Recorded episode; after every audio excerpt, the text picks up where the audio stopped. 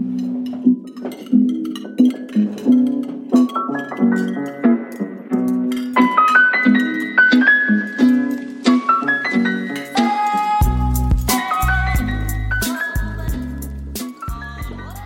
voir et à manger, le podcast où on parle nourriture, gastronomie et images de marque.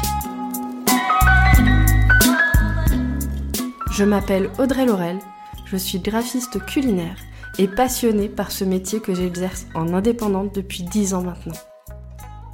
Chaque mois, je pars à la rencontre de ces artisans du goût, acteurs de la food et de la gastronomie, pour les questionner sur leur rapport à leur image de marque et pour débattre avec eux de l'adage on mange d'abord avec les yeux. À travers ces conversations passionnées, j'ai à cœur de mettre en lumière des projets alimentaires innovants et durables, mais surtout les hommes et les femmes qui les portent. J'espère que vous prendrez plaisir à écouter nos échanges et à découvrir les parcours inspirants de mes invités. Je vous souhaite une très bonne écoute.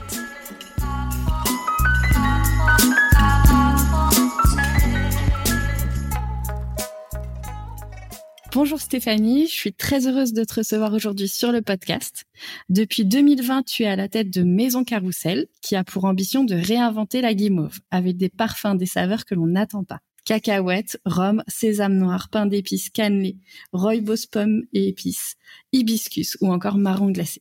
Des recettes uniques, surprenantes, audacieuses et créatives, élaborées à partir d'ingrédients de qualité, au cœur de votre atelier parisien et depuis peu dans votre première boutique parisienne, rue Cambronne, dans le 15e arrondissement.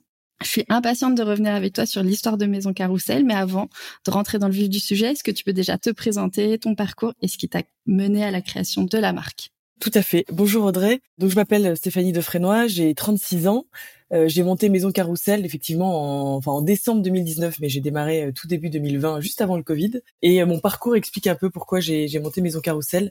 J'ai commencé ma carrière chez Pierre Hermé en 2011. À l'époque, Pierre Hermé c'était encore pas très connu. J'étais commercial grand compte tout simplement, et j'ai eu la chance de travailler beaucoup avec avec Monsieur Hermé pour tout ce qui était projet sur mesure, etc. J'ai appris chez Pierre Hermé tout ce qui est vraiment le souci du détail, la précision, travailler avec les pâtissiers. J'ai appris surtout à travailler avec, euh, pour moi, un génie de la pâtisserie qui euh, a complètement euh, revisité, mis des nouveaux codes dans la pâtisserie de luxe, qui n'était vraiment pas le cas avant en prenant les codes de la mode. Et j'ai trouvé que c'était vraiment une expérience passionnante que j'ai adorée. Je suis restée trois ans chez Pierre Hermé. J'ai participé donc à l'évolution et à la croissance de cette belle maison. Et ensuite, je suis partie chez un chocolatier belge qui s'appelle Pierre Marcolini, que je pense les, les foodies euh, connaissent, dans lequel j'ai monté le département B2B, donc tout ce qui était vente pour les entreprises. Donc j'ai vraiment démarré de, de zéro. Il n'y avait pas de département B2B à Paris. J'ai créé donc l'offre, les clients, etc. Et j'ai euh, après fait grandir le département euh, en Belgique et en Angleterre. D'accord. Donc voilà, pendant euh, trois ans aussi, donc un super développement. Euh, on vendait euh, tout ce qui était cadeaux d'affaires, mais aussi événements. pareil, on faisait beaucoup de sur-mesure, de personnalisation. C'était toujours des projets hyper intéressants avec des belles marques. Et c'était une expérience, une première expérience un peu d'entrepreneur parce que c'était de l'intrapreneuriat, parce que j'étais seule à Paris pour gérer mon, mon business et mon équipe, mais j'étais quand même avec la sécurité du salariat. On va pas se mentir, c'est quand même très différent quand on est d'entreprise et quand on est salarié. Après ça, j'ai eu envie d'aller dans un univers qui temps, qui est euh, les vins spiritueux. Et donc, je suis allée à la maison du whisky et je me suis occupée euh, d'une partie de l'export. Donc là, c'est très différent. C'est-à-dire qu'on travaille avec des distributeurs dans des différents pays. Mais le point commun avec euh, Pierre Hermé Paris et Pierre Marcolini, c'est que c'était des produits de super qualité. C'est aussi une marque très innovante, la Maison du Whisky, qui a toujours un temps d'avance. Et notamment ils ont acheté pour donner un exemple en 97 whisky.fr au tout tout début d'internet. Enfin c'était à peine internet. C'était très précurseurs. Donc ces trois maisons m'ont vraiment appris à être précurseurs et, et très produits. Et donc j'ai eu envie d'entreprendre à ce moment-là j'ai eu envie d'entreprendre, je voulais retourner dans le dans le food et j'ai décidé de monter donc euh, Maison Carousel. Mon idée c'était vraiment de revisiter et surtout de moderniser, de twister la confiserie artisanale euh, traditionnelle française qui pour moi euh, était très grande distribution, c'était des des bonbons à la fraise sans fraise dans des sachets plastiques et je trouvais que c'était quand même très étonnant de faire ça alors qu'en Suède où j'allais souvent pour la maison du whisky, ils proposaient des bons bonbons, des bonbons bio ou des bonbons dans des beaux coffrets, etc. Et je me suis dit, c'est tellement euh, dommage qu'à Paris, à l'aéroport, euh, sur 10 marques de bonbons, c'est 10 fois la grande distribution. Donc voilà pourquoi et comment j'ai eu envie de monter Maison Carousel. D'accord, oui, donc tu étais vraiment dans la partie commerciale, pas du tout Exactement, ouais. dans la partie production et euh... J'étais dans la partie commerciale. Après, j'ai toujours cuisiné euh, chez moi. J'ai toujours été passionnée de gastronomie. J'ai une famille qui est très, euh, enfin, j'ai une famille de médecins, mais qui sont très, euh, très, très food. Donc, ça a toujours été une passion, en tout cas, chez moi. Ok. Et, euh, et du coup, aujourd'hui, vous faites pas que de la guimauve, mais l'aventure, elle a vraiment démarré avec la guimauve. Pourquoi la guimauve Alors pourquoi la guimauve Effectivement, donc en fait, euh, j'avais envie donc de revisiter un produit, un produit oublié, une belle endormie, on pourrait appeler ça une belle endormie. Et en fait, la guimauve, il y a il y a mille possibilités. Déjà, ça peut être bon, je rassure, mais ça peut être même très bon si la texture est bien faite. J'étais allée dans un resto et en dessert, ils ont servi une guimauve, euh, euh, donc euh, vraiment pâtissière faite par le chef le jour même. Et je me suis dit, mais c'est incroyable, ça, la texture est dingue, on sent la différence de goût, etc. Et donc j'ai travaillé avec un ancien chef de chez Pierre Hermé qui m'a aidé. On a fait pas mal de recettes et là j'ai fait une guimauve au rhum, un des rhums de la maison du whisky qui s'appelle Amden, qui est très aromatique, qui est un rhum canon. Et là j'ai trouvé que l'association était, je dirais pas parfaite, mais vraiment très équilibré. Et là, je me suis dit, ok, il y a mille possibilités pour la guimauve, les formes, les inserts, on peut enrober de chocolat, on peut, on peut tout faire. Et donc là, je me suis dit, on va faire. Euh, je partais vraiment effectivement en monoproduit guimauve jusqu'à il, il y a encore très peu de temps. D'accord. Et du coup, justement, tu viens de dire là, la guimauve pâtissière. C'est quelque chose que j'ai lu, je sais plus sur le site quoi. Dans notre atelier, la guimauve devient pâtissière. Ça veut dire quoi? Ça veut dire qu'elle est, qu'on travaille la, texture, qu'elle est aérienne. Elle est vraiment comme une pâtisserie. Il peut y avoir euh, différentes saveurs qui arrivent, différentes étapes dans la dégustation. On a des différentes textures à l'intérieur. On a des guimauves avec des cœurs fondants pralinés. Donc elle est, c'est plus la guimauve vraiment, euh, bon, c'est un anglicisme, mais chewy, vous voyez, un peu euh, élastique. Là, c'est vraiment une guimauve comme un gâteau. D'accord. Elles sont en tout cas délicieuses, vraiment. Donc, ça fait maintenant trois ans que Maison Carousel est née. Comment est-ce que la marque, elle a évolué depuis euh? alors, elle a pas mal évolué. alors déjà, j'ai la marque a démarré euh, donc euh, juste avant le Covid. Donc moi, j'ai démarré en B2B. Mon idée, c'était vraiment de vendre, donc comme je te disais, des bons bonbons. Alors au début, c'était vraiment en cadeau d'entreprise. Moi, j'aurais adoré qu'à Noël, on m'offre une boîte de bonbons, mais de, bons bonbons. Moi, j'adore les bonbons. grand enfant. D'ailleurs, tu sais que 65% des bonbons sont consommés par les adultes. Oh, bah, c'est évident. Donc, euh, donc, je me suis dit, il y a peut-être quelque chose à faire. Donc, euh, la marque a démarré comme ça. Donc, euh, des, des, bonnes guimauves gastronomiques ou pâtissières en cadeau d'entreprise. D'accord. J'ai ah démarré vraiment au début c'était B2B. OK. Très B2B bah, parce que j'ai fait du B2B pendant 10 ans donc on commence quand même par ce qu'on connaît le mieux Ensuite, euh, donc on a été confiné, je passe toutes les étapes des Covid et confinements, mais on a dû se réinventer, c'est-à-dire on a dû aller un peu, on a lancé un site internet. Au début, je voulais pas faire de B2C parce que je connaissais pas très bien euh, ce métier, mais j'ai quand même lancé un site puisqu'on était euh, confiné. Ensuite, on a commencé à démarrer un peu les épiceries fines parce que finalement, bah, euh, les entreprises, enfin les gens étaient complètement télétravail, donc il n'y avait pas de cadeaux d'entreprise. Ensuite, on a commencé à travailler avec les restaurants et les hôtels, puis ça a fermé. Donc, en fait, pendant toute cette période, ces 18 mois de Covid, on a testé différents euh, canaux de distribution et j'en ai profité pour faire euh, plus de 1000 ou 1500 heures de R&D pour vraiment affiner ma recette et commencer à avoir une trentaine de recettes rodées qu'elle soit avec des spiritueux, qu'elle soit avec des fruits secs, qu'elle soit avec euh, des, des, purées de fruits ou, ou, des inserts ou enrobés de chocolat. Donc j'ai fait beaucoup de R&D à ce moment-là, mais j'étais encore toute seule. Hein. bravo. j'ai fait euh, les 18 premiers mois, j'étais toute seule. Alors j'étais toute seule euh, dans, dans ma boîte. Après j'étais aidée. Donc euh, comme je te disais, j'ai des anciens de Pierre Hermé qui pouvaient m'aider. J'ai des copains qui m'ont aidé. Donc j'ai quand même été aidée par mon entourage. Je veux dire, j'étais toute seule dans la boîte. Quand on est sorti du confinement, j'ai fait une petite euh, love money, petite levée de fonds euh, friend family, ce qui m'a permis d'embaucher une pâtissière, une commerciale et un apprenti euh, pâtissier. Et là, j'ai pu vraiment démarrer Maison Carousel à ce moment-là. D'accord. Donc, c'est une ancienne de chez Marcolini que j'avais embauchée chez moi.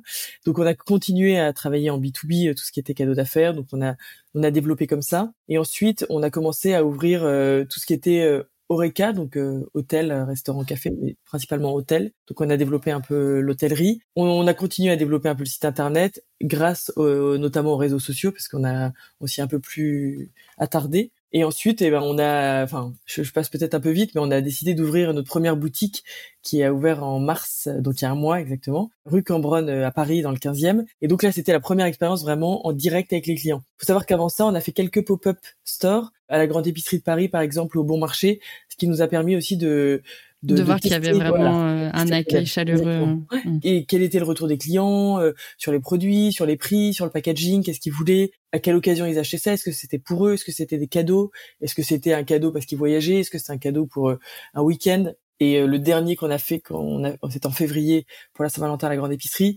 Et là, on a vu que ça, il y avait un vrai attrait sur différents produits. Donc, on s'est dit bon, on y va. C'est parti. C'est parti. On va revenir là-dessus après. Donc Maison Carrousel, bon même si c'est un peu évident, est-ce que tu peux euh, revenir sur son nom et euh, est-ce que ça a été facile à trouver C'est euh? évident, c'est bien. enfin attends, je te dis ça, peut-être que mon interprétation est mauvaise. Non, je pense pas.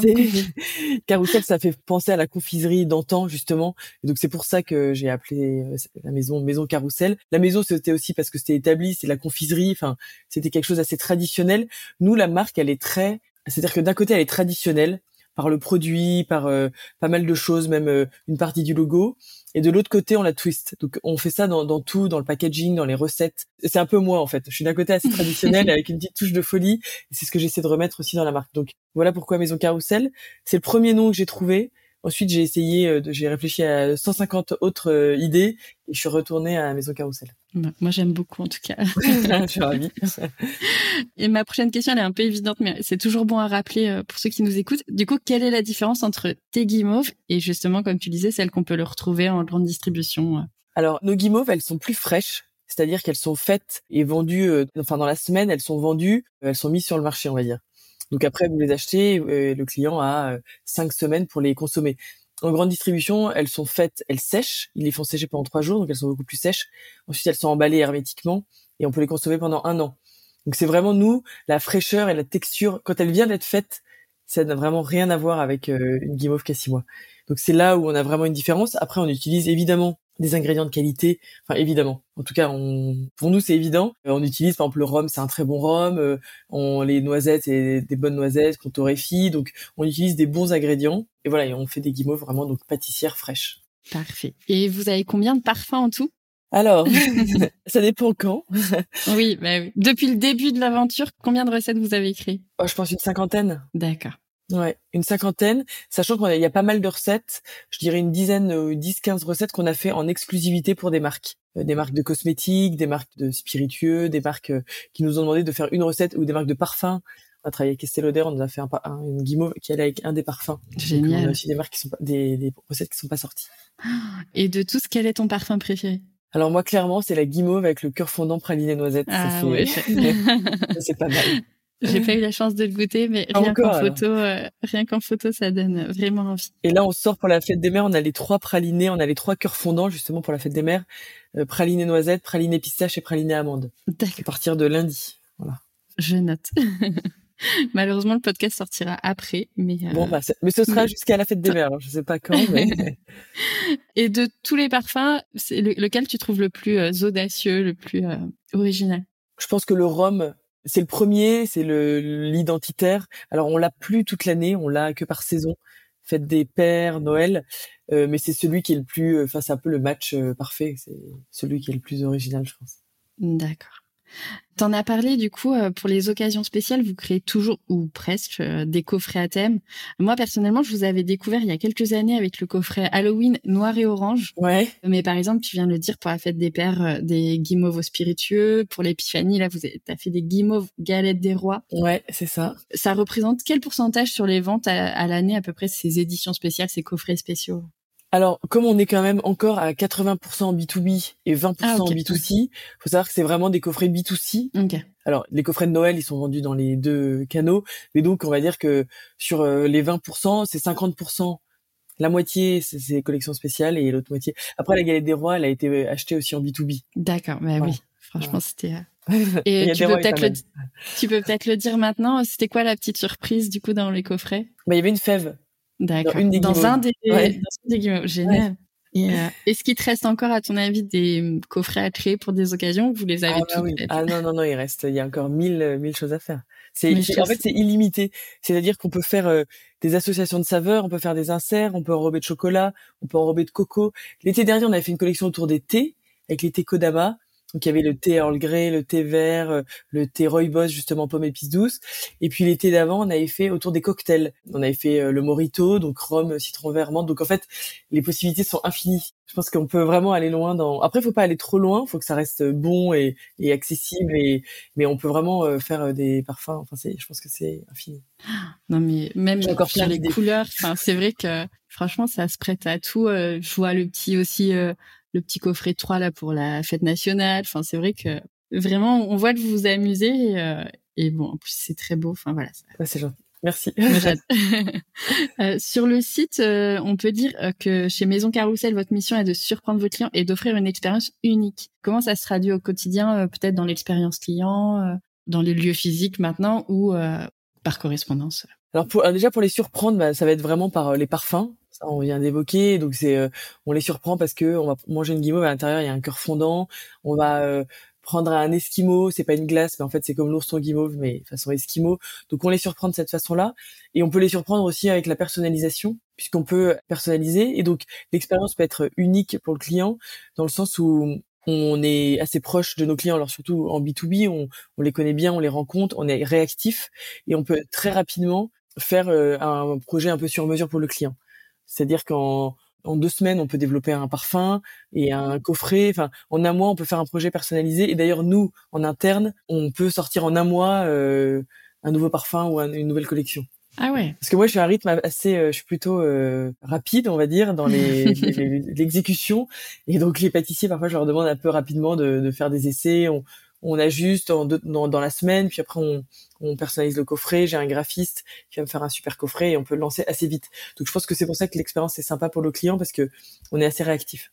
Mhm. Et par curiosité, à partir de quelle quantité on peut euh, personnaliser euh, alors, une recette ou un coffret. Alors, le coffret, à partir d'une centaine de boîtes, on peut personnaliser. Après, c'est tout simplement lié aux frais d'outillage. Donc, euh, on peut personnaliser pour deux boîtes. C'est juste que la boîte sera vraiment, à mon avis, très chère pour le client.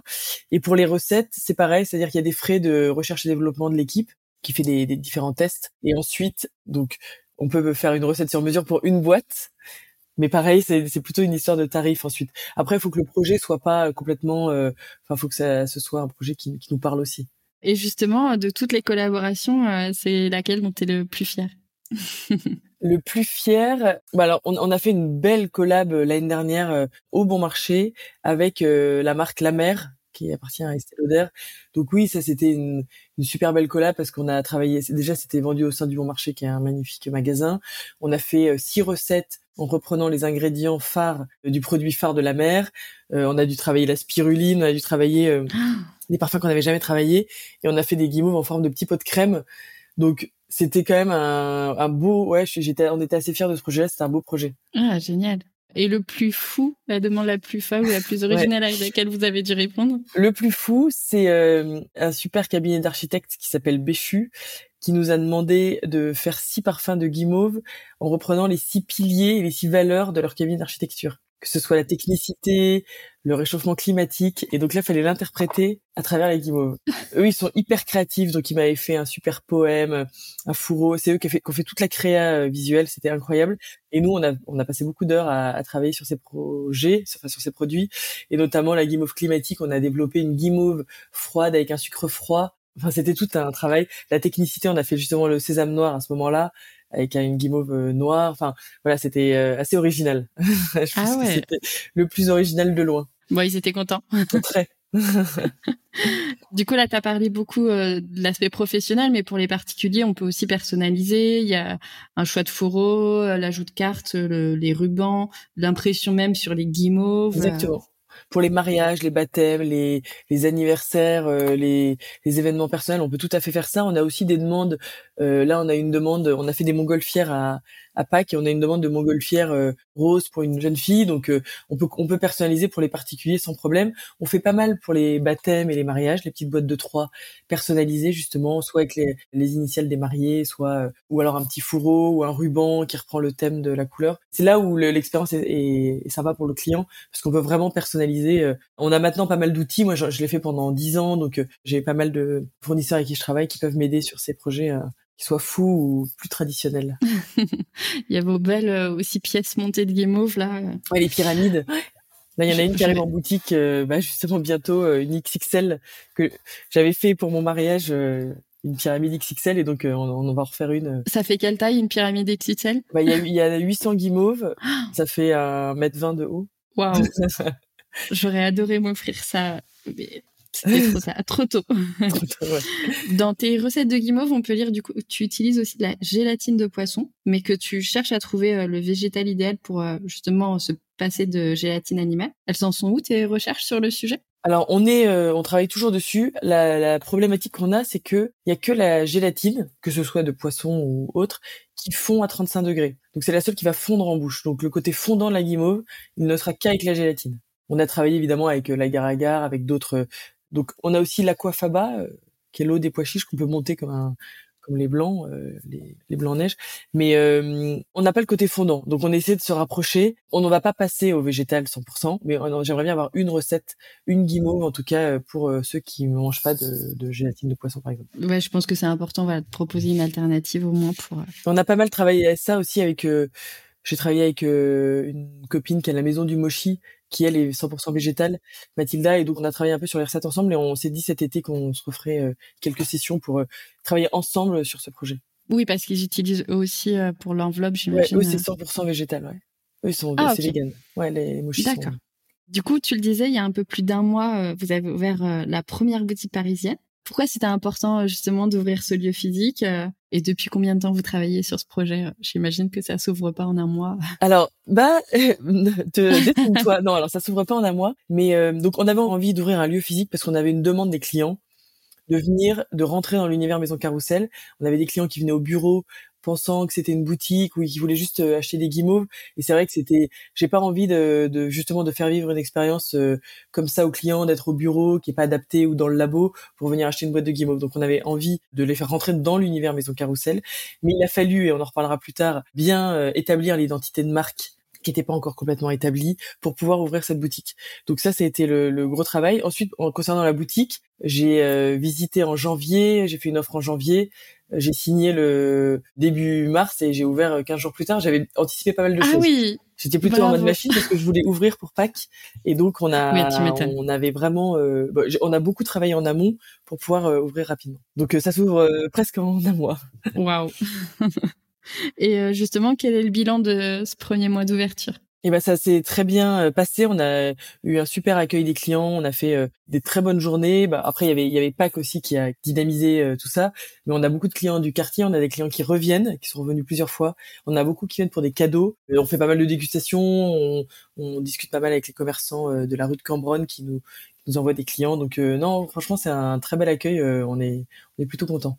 Et quelle est la part de clients qui vous découvrent ou de gens qui vous suivaient déjà euh, sur les réseaux, qui étaient déjà clients euh, du site avant? Alors clairement, euh, là c'est vraiment des clients du quartier. On a quelques clients qui viennent spécialement pour nous, mais 80% c'est les clients du quartier. D'accord. Ce qui veut dire que nos bah, clients ne sont pas encore venus, enfin certains sont venus, mais on a encore un travail pour faire venir justement nos clients dans cette boutique. D'accord. J'ai vu aussi que vous proposiez des ateliers avec Weekendoo. Exactement. Pour réaliser ses propres guimauves. Est-ce que vous en faites régulièrement? Est-ce que ça fonctionne bien? On vient de démarrer en B2C, pareil, toujours le B2C qui est un peu le projet 2023. On en faisait pas mal en B2B pour les, les comités d'entreprise, pour un codir qui se réunit à une quinzaine de personnes qui veut faire un, un atelier un peu d'incentive, enfin incentive et un peu collaboratif. On a fait euh, aussi, euh, on avait fait pour Louis Vuitton des ateliers euh, de guimauve minute dans les boutiques pour la Saint-Valentin. Donc on le faisait pas mal en B2B. Et aujourd'hui, on, on, démarre tout juste en B2C. Et d'ailleurs, je crois que la première animation avec Weekendoo est fin mai donc euh, très bientôt. Donc euh, on va voir comment ça se passe et je pense que c'est quelque chose qu'on proposera peut-être un peu plus régulièrement euh, par la suite, même en direct avec nos clients. Et le temps sur un atelier, on a le temps de confectionner, de déguster ses propres guimauves ou Alors on a le temps, mais la recette de la guimauve, c'est que le jour il y a un temps de sécher. Ouais, c'est ça. Il y a un temps de pause qui est incompressible si on veut vraiment une bonne guimauve. Donc ce mmh. qu'on fait, c'est qu'ils font toute la première partie, que les pâtissiers ont fait la première partie la veille et qui mm. comme ça ils peuvent démouler et goûter la deuxième partie. Mais ils repartent avec leurs guimauves qui démouleront ensuite chez eux euh, le lendemain. D'accord. Mm. Donc ça leur permet quand même de goûter leur propre euh, œuvre. Et du coup, ces ateliers, ils ont lieu dans votre atelier ou dans la boutique maintenant? Alors là, c'est encore dans notre laboratoire. D'accord. Parce qu'il faut quand même être un peu équipé. Et la Mm. boutique, elle est, elle est pas équipée, elle a pas les, les robots, elle va pas avoir euh, tout ce qu'il faut. Mais euh, dans un temps deux, il y aura peut-être un projet euh, ouais, en boutique D'accord. De pouvoir faire des ateliers. Ah, c'est génial. Bonne idée de cadeau en tout cas. Non, mais c'est sympa. Et puis même euh, atelier pour les enfants, atelier pour les adultes, atelier Ouais. en famille. C'est vraiment, euh, pour moi, la confiserie, c'est, ça parle autant aux enfants qu'aux parents. Donc euh, on a un public qui va de, de 7 à 77 ans, même, enfin même plus. Donc ouais, je pense que pour les ateliers, ça peut être autant pour les enfants que pour les adultes. Bonne idée de, de cadeau. Alors du coup, en- avec tout ce que tu dis et en vous suivant, on se rend vraiment compte rapidement que l'innovation, c'est au cœur de Maison Carrousel. Est-ce que tu peux nous partager euh, peut-être des prochains projets, des idées euh, que tu aimerais encore développer? Ouais, tout à fait. Donc on a sorti donc les, les guimauves, ensuite on a sorti les esquimaux, donc les guimauves en rebeu de chocolat. Ensuite on a sorti les bars en février justement avec la grande épicerie. Donc c'est une guimauve avec un praliné en rebeu de chocolat, encore un peu plus gourmand. Et là pour euh, agrandir un peu l'offre en confiserie, on travaille sur euh, les pâtes de fruits, Ah, les pâtes de fruits toutes simples, enfin toutes simples, la pâte de fruits et guimauve avec un insert pâte de fruits. waouh. Par exemple guimauve passion, insert pâte de fruits passion. C'est assez sympa. Après, il y a d'autres projets qui sont en cours, je peux pas tout dire, mais ça, ça, va, ça devrait sortir avant l'été. Ok. Guimauve pâte de fruits. Ça Pâte existe déjà, ça, quelque part dans le monde Alors j'ai pas euh, trouvé et euh, mais bon peut-être et on sort aussi mais c'est que pour la boutique et les week-ends de boutique euh, aujourd'hui les les cookies mauves donc des cookies avec des, des petites guimauves euh, Ah. posées dessus des euh, cookies pralinés euh, avec un praliné qui sera poché en boutique avec les guimauves qui seront pochées, euh, posées dessus. Non mais c'est c'est terrible. Alors faut- venir dans la boutique, c'est euh, le temple de la gourmandise. Alors. Mais euh, mais c'est fou en fait. oui, comme ça on se dit ah la guimauve, euh, ça peut être un peu euh, ennuyeux, mais en fait euh, absolument pas. Enfin tu, il y a aucune limite. euh. Et du coup à plus long terme, quelles sont tes ambitions pour Maison Carrousel Comment tu vois Maison Carrousel dans 5-10 ans? Alors nous, notre ambition, c'est vraiment d'être la marque de confiserie euh, décalée et artisanale. Ça, c'est vraiment euh, l'objectif et c'est ce qu'on travaille. On, on doit être innovant, on, essaie tout le temps d'innover, mais on reste artisanal et un produit assez traditionnel. Évidemment, j'ai envie de développer un réseau de boutiques à Paris et pas que à Paris. Oui, parce que à chaque fois on dit la première boutique, donc on sent bien que que, que c'est pas la dernière en tout cas. c'est pas la dernière, non, j'espère que c'est pas la dernière. Et puis après, j'aimerais développer aussi un peu en Europe et l'export, ça c'est clairement. Donc vraiment, Mm. notre objectif, c'est d'être la marque innovante et décalée de confiserie artisanale. Bon, bah, c'est tout le mal que, que je te souhaite. Euh, J'aimerais du coup maintenant aborder avec toi vraiment toute la partie identité de marque. Ouais. Donc euh, depuis le début, on, on sent que tu as apporté beaucoup de soin quand même à l'identité visuelle, au packaging, à l'esthétisme de tes produits. Euh, pourquoi c'était important pour toi euh, voilà, de faire attention à ça dès le début Et euh, est-ce que tu penses que ça a contribué Bon après encore une fois, tu as développé au début la partie B2B, mais est-ce que tu penses que ça a eu un impact sur la réussite du projet euh, depuis le début? Alors clairement, le packaging est hyper important autant en B2B qu'en B2C, ça c'est évident. Alors moi, je suis très produit, donc j'ai vraiment commencé par le produit, mais je savais et j'avais appris notamment de Pierre Hermé l'importance de l'effet waouh quand, on ouvre la boîte. Et moi, je me souviens que hum, on, avait développé des plateaux de, de macarons avec euh, Pierre Hermé et le fait d'avoir le plateau vide et les macarons qui tombent, il, il nous disait c'est pas possible, on peut pas faire ça. Et donc c'est pour ça que j'ai des cales dans toutes mes boîtes. C'est pas que pour le côté pratique et expédition parce qu'en soi j'ai pas besoin de cales, mais c'est pour le côté esthétique. Et les guimauves, on a on a développé un moule, on a une forme de cube un peu identitaire, on a une boîte qui est euh, plutôt euh, jolie, en tout cas c'est bien faite avec ses cales. Donc quand on a trois guimauves qui manquent dans la boîte, la boîte reste jolie. Et ça c'était hyper important pour moi d'avoir ça. Ensuite tout ce qui est logo, on avait un premier logo assez classique qu'on a complètement euh, revisité il y a Enfin, on travaille dessus depuis presque un an, depuis l'été dernier, pour avoir un logo beaucoup plus identitaire et un packaging beaucoup plus identitaire. En B2B, les clients, ils veulent un beau packaging pour offrir à leurs salariés, à leurs fournisseurs, euh, mais en B2C ou B2B2C, donc par exemple, on est revendu aux Galeries Lafayette, là, on avait un problème parce que les boîtes étaient jolies, mais les gens ne comprenaient pas ce qu'il y avait à l'intérieur. Donc on a eu un gros, gros travail, parce que même si vous mettez guimauve ou une bonne guimauve, on n'a pas idée de, ce qu'il y a derrière. Donc on a fait un gros travail pour avoir un packaging clair, c'est-à-dire identitaire, avec nos valeurs, et qu'on comprenne ce qu'il y a à l'intérieur. Et ça, ça a été vraiment un énorme travail, énorme travail pour nous. Oui, justement, j'allais dire euh, le damier. Enfin, moi, c'est comme ça que je vous ai découvert aussi. euh, Donc, c'est l'une des signatures de Maison Carrousel dans les plateaux, euh, ce qui est magnifique. Mais du coup, on le retrouvait aussi sur les fourreaux. Justement, en, regardant sur Insta, euh, il a disparu des derniers. Est-ce que euh, justement c'est ça que tu disais, ça prêtait à confusion euh Ouais, c'est ça. Alors ça prêtait à confusion. Alors c'était hyper joli et justement on arrivait à personnaliser, c'était très sympa, mais c'était pas clair pour le client. D'accord. Ah ouais, parce que bah le justement le damier, les, les cubes, enfin moi je les voyais les guimauves. Bah par exemple au Galerie Lafayette, je donne cet exemple, les clients ils ils comprenaient pas ce qu'il y avait dans la boîte. Il n'y avait pas d'image, on n'imagine pas ce qu'il y a dedans et, et on, on s'est rendu compte de ça en démarrant avec les galeries et, et même euh, quand on était à la grande épicerie, on avait un pop-up dehors, donc on incitait les gens à venir acheter à l'intérieur, mais fallait leur expliquer. C'est une bonne guimauve, elle ressemble à ça, à l'intérieur il y a ça, vous avez les parfums, mais il y avait rien dessus, il y avait pas les parfums, les clients savaient pas ce qu'il y avait à l'intérieur. Donc on avait un gros travail euh, là-dessus, mais il fallait quand même que ce soit euh, moderne, que ce soit clair, qu'il y ait les parfums, que le client se perde pas. Et on a, moi j'ai beaucoup regardé les clients en boutique. J'étais au Galerie Lafayette, je regardais, ils regardaient, comprenait pas, il reposait, oui, il retournait, il y avait rien au dos, bon, il reposait la boîte. Et on voyait bien qu'il y avait une, il y avait une confusion euh, avec le packaging.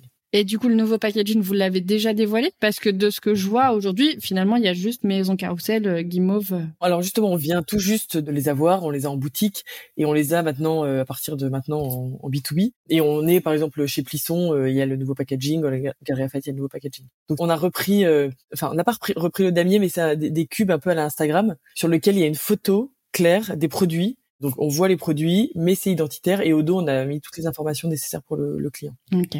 Oui, donc euh, ne pas euh, faire passer l'esthétisme euh, avant les, enfin l'information quoi. Donc derrière vous avez rajouté des. C'est ça. Il faut quand même que ce soit clair pour le client. Le client il lit, il lit d'abord, il est attiré par le packaging et ensuite il retourne la boîte. Donc sur ces deux phases, il faut vraiment que ce soit clair pour le client. Qu'avant vous aviez aucune communication sur le dos de la boîte. Non, enfin, on avait les ingrédients, euh, les allergènes, euh, la, la, DLC, etc., mais pas d'informations sur la maison. Là, on met que c'est fabriqué à Paris, on met que c'est de façon artisanale, on met tous les différents parfums. Il y a une photo de chaque produit euh, détouré pour que les gens voient exactement bah, une barre à quoi ça ressemble. Parce que c'est vrai que nous, on est dedans, mais les clients, les clients qui nous connaissent pas, ils peuvent pas comprendre ce qu'il y a à l'intérieur. Et puis, enfin voilà, on peut pas ouvrir les boîtes. Vous êtes toujours sur un système de fourreau on a toujours un système de fourreau. Nous, on fait pas de plastique. Et donc, ça a été aussi une contrainte. Bah, en fait, ça a été la grosse contrainte. C'est qu'on avait décidé de pas produire de plastique. Donc, euh, je dis pas qu'on n'en utilise pas pour stocker au labo, on a besoin parce que de toute façon, c'est, on n'a pas le choix. Mais on veut dire, on produit pas de plastique dans nos coffrets, donc on ne voit pas les produits à l'intérieur. Tous les autres, toutes les autres guimauves, vous voyez, c'est dans des sachets plastiques. Euh, les pâtes de fruits, il y a un couvercle en plastique. Même pour Pâques, les Galeries nous avaient dit, il faudrait mettre un truc en plastique transparent, mais on fait pas de plastique, donc euh, on peut pas montrer le produit de façon euh, transparente. On a des petites bonbonnières de bonbons qui sont en verre, mais on pouvait pas le faire pour les guimauves parce que c'est déjà c'était trop cher et c'était trop fragile, trop compliqué. Mais donc la problématique de pas de plastique a nécessité donc de, réinventer complètement notre marketing. Mmh. Et euh, tu en as parlé un peu plus tôt, mais justement, vous avez retravaillé la forme de vos guimauves pour leur donner une allure un peu de diamant, je crois. Exactement, ouais. Vous en avez pas beaucoup parlé. Euh, enfin, j'ai refait un peu tous les postes. Il y a juste un pas, je crois, où tu dis euh, nos formes de guimauves vont changer. Et après, c'est vrai. Il faut savoir que comme on faisait beaucoup de B 2 B, on communiquait sur les réseaux sociaux, mais disons on était moins structuré. Ouais. Là maintenant, j'ai quelqu'un qui gère les réseaux sociaux depuis euh, six mois, et donc c'est beaucoup plus structuré. Moi, je transmets les informations produits, les nouveautés, et comme ça, elle, elle fait tout le travail qu'il faut. Avant, comme je faisais un peu tout, je faisais un peu comme je pouvais, mais c'est vrai qu'il y a même, même, la boutique, on a communiqué une semaine avant. Bon, d'un côté, on a ouvert en une semaine, mais on n'a pas non plus eu le temps de, de faire euh, beaucoup de communication autour. Mais c'est vrai sur ces formes. Enfin là, moi, je trouve ça très beau. Encore une fois, ça monte. Euh, le détail, enfin voilà, cette attention au détail, elle monte encore d'un cran. Et puis surtout, j'imagine qu'en termes de fabrication, ça doit quand même changer pas mal de choses. Parce ah bah, que change pour moi, dans ma connaissance des guimauves, c'est t'as le, le petit cadre là qui découpe. Que là, vous passez en pochage et tout. J'imagine que en termes de fabrication, ça double le temps, quoi. Alors en fait, finalement, on est organisé pour pas que ça double le temps, mais il faut être bien organisé. C'est-à-dire que faut, j'ai commandé des, des, empreintes, des moules, j'ai fait faire des moules à façon justement pour ça. Il faut commencer que ça met 24 heures à prendre avant de démouler. Quand on produit, enfin voilà, il y a toute une organisation à mettre en place. Mais pour moi, c'était hyper important d'avoir une forme un peu identitaire. Et hum, quand on coupait à la guitare, c'était pas net. Il y avait différentes hauteurs. Ah, ça me ça, ça me dérangeait euh, vraiment.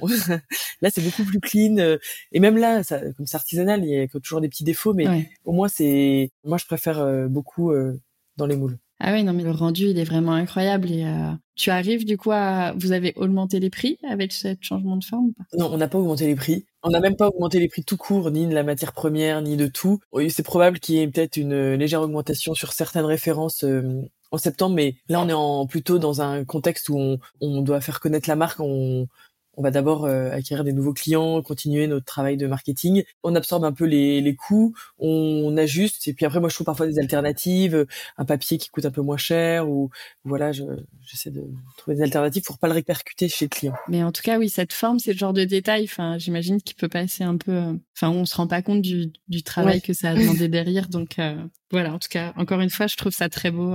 On a eu six possibilités de moules à facettes. Hein donc plus ou moins euh, 1 mm, 2 mm, 1 mm et demi, haut, bas. Est-ce que la, la, la, taille de la guimauve, elle fait 28 mm 30, c'était 3 cm, c'était trop grand, 2,5 c'était trop petit, 2,6 c'était trop petit en bouche. Il fallait que ce soit une bouchée mais pas trop gros. Euh, on se rend pas compte effectivement, mais ça a été euh, pareil six mois de travail pour euh, définir ce, ce, moule. Mais je regrette pas du tout. Ah non, mais c'est franchement c'est, enfin en tout cas de ce que j'en vois, je trouve ça vraiment magnifique. Et encore une fois, c'est cette petite attention aux détails qui en vrai fait toute la différence quoi l'attention aux détails, ce que j'ai appris euh, chez Pierre Hermé. Ouais. Euh, mais ouais, ça rend vraiment les, les coffrets. Et c'est vrai que j'avais vu euh, sur qu'avant, oui, des fois les hauteurs étaient pas tout à fait pareilles. Bon, c'est ça. Encore une fois, après c'est du perfectionnisme. Je pense qu'il y a plein de gens qui le voient pas, mais là c'est. Là, ça fait un peu boîte à T'es dans de, dans de la, ouais, mais c'est ce que j'allais dire, dans de la joaillerie. Enfin, c'est vraiment très beau. Bravo. Merci. c'est gentil, le travail reconnu. mais je suis sûre que plein de gens le voient. mais du coup, vous auriez dû en parler un peu plus. Oui, c'est vrai. Non, non, mais là, on n'est pas encore très bon. C'est sur toute la communication, c'est vrai. Mm. Moi, j'ai été, je suis très produit, euh, je suis très dans l'opérationnel, faire en sorte que tout fonctionne, que les boutiques ouvrent, mm. que la B2B se développe. Ça reste le principal. Euh. Mais non, mais si, mais c'est vrai parce qu'en fait, on fait tout ce travail et de temps en temps, on communique pas et on se dit, bah, ah mince, c'est dommage. Euh... ça s'est pas vu euh, plus que ça. Et euh, du coup, tu disais, oui, avec l'ouverture de la boutique, donc vous avez changé l'identité visuelle. Est-ce que tu peux revenir du coup sur les raisons de ce changement de logo euh? Alors, on avait besoin d'un logo plus impactant et qui faisait un peu plus confiserie. Là, c'était un logo assez simple, mais qui, faisait le job. Hein. Et là, on avait vraiment, euh, on avait envie d'un logo beaucoup plus impactant. C'est vraiment, c'est vraiment le mot. Et justement, est-ce que tu peux nous expliquer un peu le, choix? Alors c'est un logo typographique, mais est-ce que tu peux nous expliquer un peu les, idées que tu voulais transmettre, enfin faire ressentir à travers cette typographie? Alors c'est ce que je disais un peu au début, c'est-à-dire qu'il fallait que ce soit d'un côté traditionnel, mais d'un côté euh, avec un twist. Comme tout ce qu'on essaie de faire, gardé ces, ces, deux valeurs, ce qui sont hyper importantes.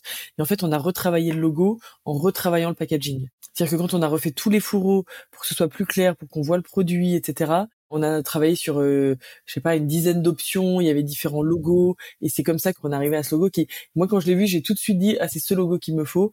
Et après tout le reste, on a travaillé, mais je trouvais qu'il était, qu'il était d'un côté traditionnel avec le carrousel un peu arrondi au-dessus, mais avec une police quand même assez moderne. Donc c'est vraiment ce que je cherchais. Et il y a quelque chose d'un peu incisif des fois dans les coupes des lettres. Euh. Exactement on est cube quand même, hein. on est assez géométrique. Donc il fallait que ça se ressente aussi dans le logo, dans le packaging, dans, dans tout. Et, et, moi je trouve que ce packaging avec cette espèce de tous ces petits carrés euh, où on peut glisser une image, deux images qui se mélangent, ça nous permet d'avoir beaucoup de possibilités. Moi, en tout cas, euh, côté euh, entreprise, je trouve que c'est un super un packaging très réussi. C'est une agence qui avec qui j'ai travaillé, hein. donc j'ai pas le mérite, mais en tout cas, on a fait ils ont fait un super travail. C'est un travail d'équipe. c'est ça. Et euh, est-ce que bon, c'est peut-être encore un peu trop tôt du coup pour avoir le recul, mais est-ce que euh, tu sens que ça a un impact euh, justement sur la perception des produits, sur, peut-être la vente derrière Clairement, enfin clairement, on a démarré par exemple chez Maison Plisson il y a deux mois avec ces nouveaux packaging. Enfin, il y a ouais, quasiment deux mois, moi j'ai mis la pression pour avoir juste les deux références qui commandaient en packaging pour tester justement, pour voir est-ce que si on démarre comme ça, bon bah clairement euh, Maison Puisson ils commandent tous les 15 jours, donc c'est c'est que ça tourne. C'est on voit que ça tourne beaucoup plus que ça tournait avant euh, dans d'autres euh, épiceries fines. Après j'ai pas de comparatif avant après chez eux, mais clairement euh, c'est beaucoup plus clair. Clairement c'est beaucoup plus clair. Un... non mais j'ai eu un autre invité, mais justement où, pareil, ils avaient commencé avec des packaging très très beaux, très léchés, mais qui communiquait pas assez sur l'histoire, sur les valeurs, sur le storytelling, tout ça. Et c'est vrai que c'est vraiment pas à négliger, quoi, parce que. Bah, quand on est en épicerie fine, enfin dans la revente, nous on n'en fait pas beaucoup, mais on est quand même dans quelques euh, magasins et c'est, il faut vraiment que les clients comprennent. On est, il y a beaucoup de monde, il y a beaucoup de marques, beaucoup de nouvelles marques. Les clients sont assez friands de nouvelles marques et de nouvelles, de découvrir des, des nouveaux produits, mais ils ont besoin de savoir ce qu'il y a à l'intérieur. En soi, c'est un marketing très fort et très, par exemple, parisien, comme fait le chocolat des Français. Et donc là, on achète c'est le, chocolat est le support, mais c'est vraiment le, packaging qui va faire acheter. Ou alors, il faut réussir à montrer les valeurs, ce qu'il y a à l'intérieur et les ingrédients, etc. Un peu comme les premiers qui ont fait ça, c'est euh, Michel Augustin. Michel Augustin, on comprenait exactement ce que c'était. Un bon cookie, du bon chocolat, et hop, et on comprenait exactement ce qu'il y avait dans le, dans le produit. Tu en as parlé un peu. Euh, du coup, sur les coffrets, les boîtes, ils sont fabriqués euh, avec un papier à base de résidus de cabosse de cacao. Vos boîtes ne contiennent pas de colle, il n'y a pas de plastique. Euh, vous utilisez des encres alimentaires. Voilà. Pourquoi c'était important pour toi d'opter pour un packaging éco-responsable? Alors, ce qui était important pour moi, c'est qu'à ma petite échelle, je puisse contribuer à, à, la sauvegarde de notre planète. Alors, évidemment, ce que je peux faire. Hein. Donc moi, je savais que le plastique c'était un vrai sujet pour moi. Je voulais pas de packaging plastique, c'était vraiment pas possible. Ensuite, euh, je voulais produire le plus localement possible. On a notre labo à Paris. Euh, on a une partie des boîtes qui est fabriquée en France, alors une autre partie qui est fabriquée en Europe, mais on fait euh, pareil comme on peut. Pareil, le, papier cacao, il est que sur certaines boîtes parce que le prix est vraiment très élevé. Donc on fait pareil comme on peut sur certaines références. Et c'était important pour nous, à notre échelle, de de contribuer, de ne pas mettre de plastique sur le marché et pas de colle et tout est recyclable, euh, les papiers sont recyclés, recyclables, euh, voilà et, tout est fabriqué localement. Pareil le sucre, on utilise un sucre euh, de betterave parce que la betterave c'est à 80 km de Paris et non j'utilise pas du sucre que je fais venir du sucre roux ou du sucre de canne des Antilles. Au début j'avais commencé comme ça puis je me suis dit ça a pas de sens. On va plutôt faire local et un bon sucre local et plutôt qu'un bon sucre qui va faire je sais pas 10 000 km pour venir jusqu'à notre petit laboratoire de Paris. Et justement, sur le sourcing des ingrédients, c'est quelque chose auquel tu fais attention euh Alors oui, on fait attention, euh, notamment pour tout ce qui compose la guimauve. Ça va être les fruits secs, euh, les purées de fruits, les, les alcools. voilà, on fait attention évidemment parce qu'en fait, enfin, on fait attention parce que c'est important pour le client, puis on fait attention parce que le produit n'a pas le même goût. Hein. Enfin, c'est pas le même produit. On a, on a fait des tests. J'ai fait des tests avec un bon rhum, un mauvais rhum, juste pour voir si, si vraiment on sentait la différence. Eh ben oui, on sent la différence, vraiment. Enfin, en tout cas, moi, je sens la différence. j'imagine, j'imagine. Du coup, pour finir, pour toi, c'est quoi une identité visuelle réussie? Si tu dois résumer ça en quelques mots pour euh, des personnes qui souhaitent se lancer. Oui, alors, enfin, pour moi, une, une identité visuelle réussie, il faut, avant ça, moi j'ai un de mes amis qui m'a dit, il faut accoucher de sa marque. Donc, moi, j'ai mis du temps, j'ai mis deux ans à, à, faire ce travail, et je me suis dit, il faut que je sois traditionnel et twisté, c'est moi, c'est ma personnalité, et je veux le faire ressentir. Donc, déjà, c'est le premier travail. On le fait, on le fait pas, on prend pas le temps, et c'est le travail le plus important. Et ensuite, pour que ce soit réussi, bah, il faut que ça corresponde à, aux valeurs qu'on veut donner. Enfin, on peut avoir quelque chose de très esthétique, par exemple très esthétique et très euh, sobre, mais nous on est quelqu'un de très coloré et dans ce cas-là ça ça correspond pas. Enfin, faut vraiment, euh, désolé du terme, mais accoucher de sa marque pour pouvoir faire une identité visuelle réussie.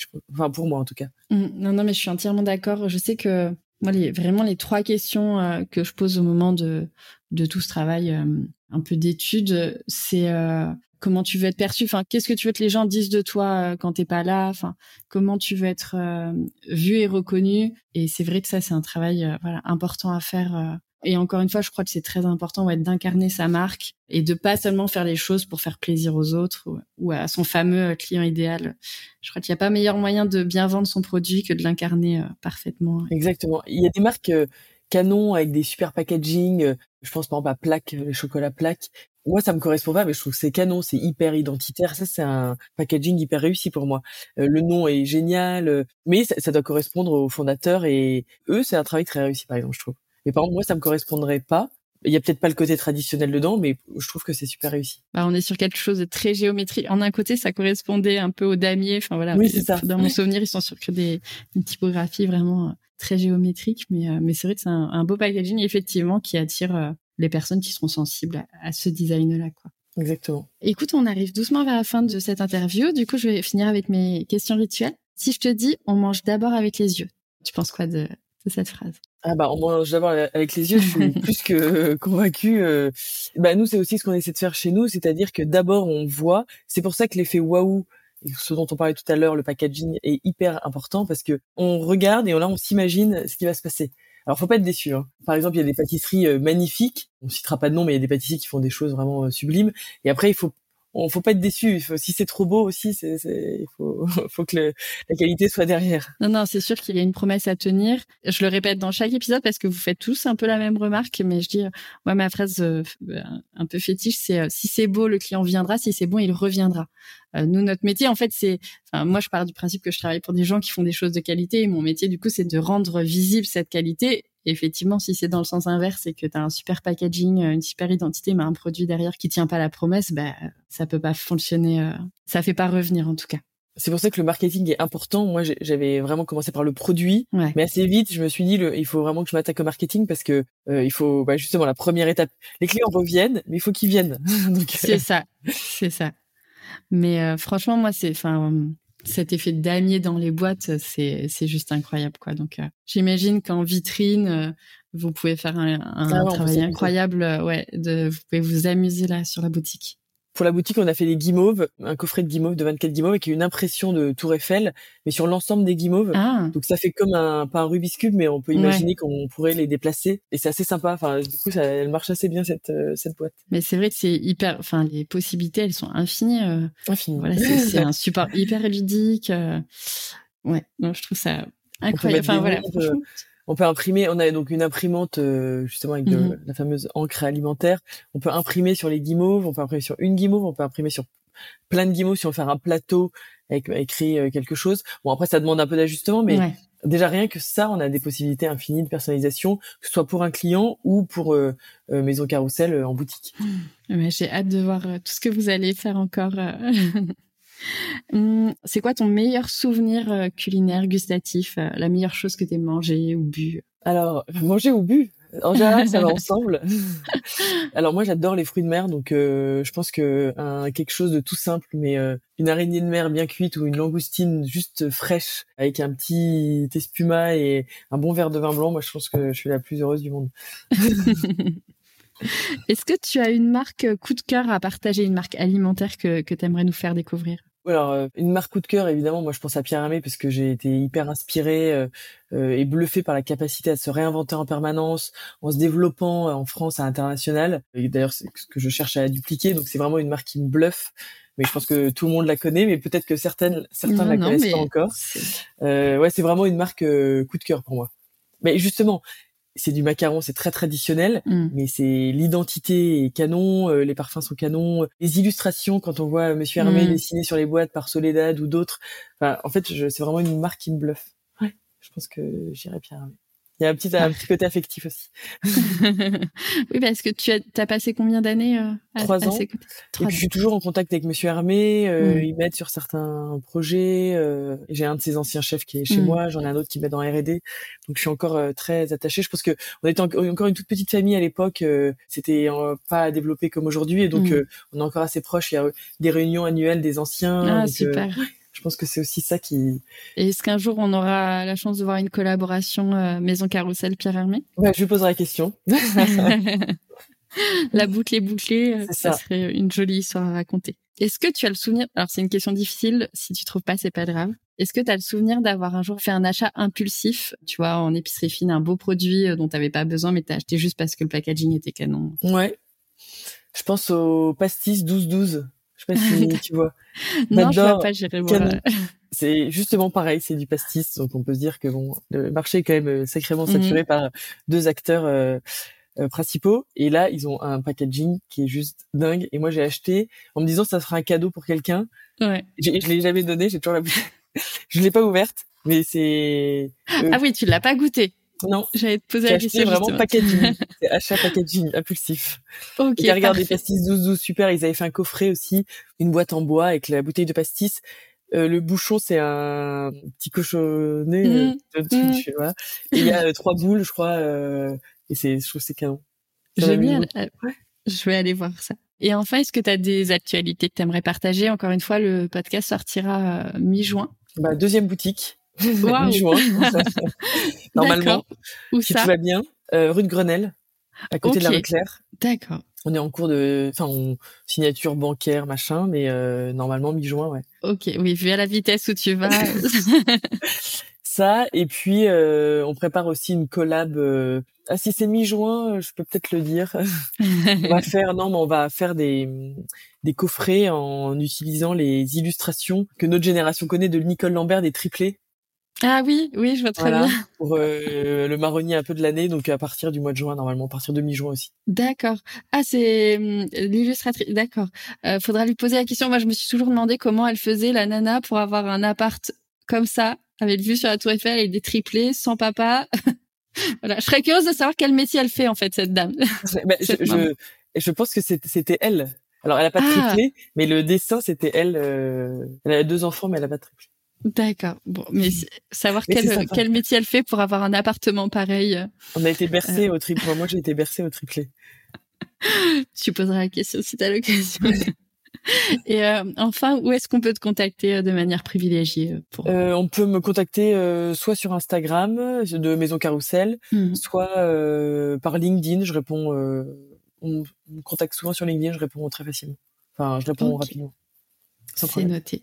Eh ben, je partagerai tout ça dans les liens de l'épisode. S'il y a des gens qui veulent rejoindre les boutiques, euh, qui veulent être pâtissiers, qui veulent faire du commerce, euh, du marketing, n'hésitez pas, je recrute à peu près tout le temps. Donc euh... parfait. Écoute, ouais, je pense que ce sera une de mes dernières questions rituelles parce que euh, justement, je sais que dans ce milieu vous, vous, recrutez tout le temps. Donc, je pense que maintenant, je vais faire un petit, un petit post, petite annonce. ok, je partagerai ça encore une fois dans, dans le lien de l'épisode. Eh bien, écoute, merci beaucoup Stéphanie pour ton temps, pour tout ce que tu nous as partagé. Euh, j'ai hâte de, de, venir faire un tour euh, à la boutique euh, des Joe Et bonne continuation et longue vie à, à Maison Carousel. merci Audrey. Merci beaucoup.